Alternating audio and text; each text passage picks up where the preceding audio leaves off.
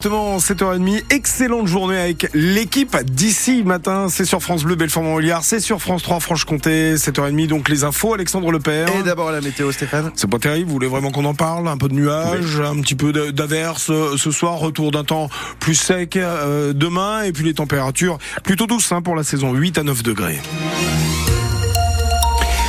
Améliorer la prise en charge des patients à l'hôpital dans Franche-Comté On se pose la question en effet tous ensemble avec notre dossier du jour. Venez témoigner après ce journal.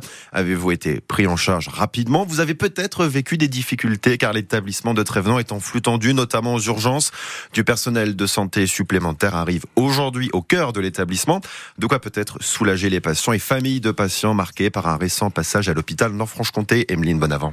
La prise de conscience remonte au début de l'AVC de sa mère, montée d'angoisse pour Nicolas, un habitant de Chèvremont. Elle est arrivée en ambulance à l'hôpital euh, aux alentours de 13 heures. Elle y est restée 72 heures dans les couloirs, trois jours au motif qu'il n'y avait plus aucun lit disponible dans les services, qui soient neurologie ou cardiologie, pour accueillir. La mère de Nicolas est loin d'être la seule dans cette situation. Il y avait ce, ce week-end-là, malheureusement, près de 40 personnes dans les couloirs. C'était une situation euh, choquante, en fait, qui est assez difficile à, à imaginer. Les patients sont également déboussolés. Marceline est venue de Châtenois-les-Forges pour une opération au niveau du cœur. Ça devient de plus en plus une catastrophe. Ils vous emmènent dans le service où vous devez aller et ils vous laissent. Moi, j'ai attendu une heure et demie pour remonter en cardiologie. Une heure et demie. Je demande qu'on soit traité un peu mieux dignement. Aujourd'hui, Josiane, la fille de Marceline, compte envoyer une lettre à l'agence régionale de santé. Une goutte d'eau dans la mer peut-être, mais je ferai le nécessaire. C'est un besoin, une colère. Elle espère que d'autres familles de patients relayeront leurs difficultés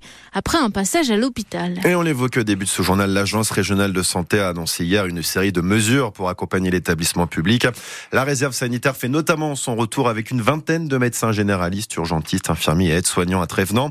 Un plan d'action pour faciliter l'accès aux soins. On en reparle juste après ce journal. On attend vos témoignages de patients au 03 84 22 82 82. On en discute avec notre invité Pascal Matisse, le directeur de l'hôpital Nord-Franche-Comté. Une prime qui ne réjouit pas tout le monde du côté de Stellantis. Les salariés de l'usine du constructeur automobile connaissent désormais le montant de leur prime d'intéressement. 4100 euros, c'est moins que les 4300 euros bruts de l'an dernier. Stellantis se porte bien dans l'ensemble, bénéfice record, mais les salariés de l'usine de Sochaux ne sont pas tous satisfaits du partage du gâteau. On a eu moins que l'année dernière et on a gagné plus. C'est normal après vous?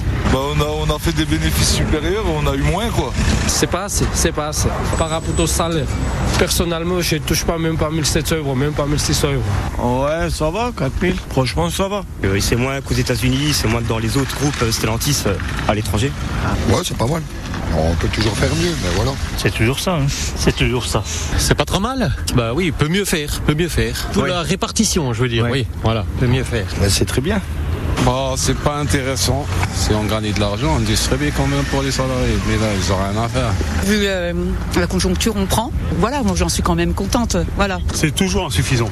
On attend toujours plus. Hein on dit mieux courir, mieux courir, mais, mais. Et la CFECGC, le premier syndicat du groupe, regrette aussi, je cite, que la direction ne fournisse pas un effort complémentaire sur cette prime d'intéressement à 4100 euros pour cette année. Vous avez peut-être aperçu hier après-midi l'intervention des agents de GRDF à Exincourt. La grande rue a été impactée par cet accident. Une voiture a percuté un coffret gaz.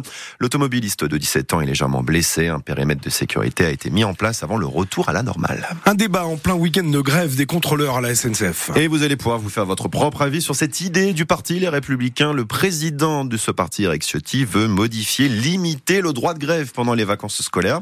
C'est un écho aux perturbations sur les rails entre ce matin et lundi matin. 3 TGV sur 4 en direction et en provenance de Paris, et ce notamment vers la gare Belfort-Montbéliard TGV. Mais voilà cette question, Jeanne Mézia, est-il possible de s'en prendre au droit de grève? Le droit de grève est inscrit dans la Constitution, mais il s'exerce, je cite, dans le cadre des lois qui le réglementent. Il est donc possible de déposer des lois sur le sujet. Ça a d'ailleurs déjà été fait dernièrement, en 2022, après le mouvement de grève qui a touché la période de Noël. L'objectif était de durcir la loi de 2007 sur le service minimum dans les transports. Sans résultat, aujourd'hui, les républicains veulent déposer une loi pour interdire les grèves pendant les vacances scolaires. Au Sénat, les centristes l'ont déjà fait avant-hier. Leur objectif est d'octroyer au gouvernement un capital de 60 jours par an d'interdiction de grève. Certains politiques veulent aussi protéger l'image de la France à l'approche des Jeux Olympiques cet été, avec la crainte que le pays se retrouve paralysé par un nouveau mouvement de grève. La grève des contrôleurs de train a débuté hier à 20h et selon les prévisions de la SNCF, le trafic sera normal chez nous pour les TER Mobigo Bourgogne-Franche-Comté. En foot, un nouveau match à Bonal, c'est déjà le sixième, la sixième rencontre d'affilée à domicile pour les supporters. Le FC Sochaux-Montbéliard reçoit Épinal en national, un club relégable face à nos jaunes et bleus. Coup d'envoi à 19h30, avant match à 19h15 sur France Bleu Belfort-Montbéliard et ce sera bien sûr à vivre en intégralité avec le duo Hervé Blanchard et notre consultant Stéphane Crusset. Retour au championnat donc dix jours après le match de gala en Coupe de France face au Stade Rennais. La bonne nouvelle du matin en sport, c'est le cyclisme, le soulagement du CC Tube qui sera bel et bien autorisé à disputer sa saison de National 1, l'équivalent de la première division chez les amateurs en vélo. Le club Arbaton était sous la menace d'une rétrogradation à cause de soucis financiers, mais le dossier de remboursement est finalement validé par les instances de la Fédération française de cyclisme. Allez, on finit avec un peu de soleil dans vos oreilles et l'un des rendez-vous musicaux de l'été à Audincourt, le festival Rencontre et Racine, et pardon, Rencontre et Racine qui débarque les 28, 29 et 30 juin prochains. La programmation musicale a été dévoilée hier soir, de belles têtes d'affiche, dont le rappeur et chanteur Féfé, un peu de Belgique aussi avec la chanteuse Célassou. Et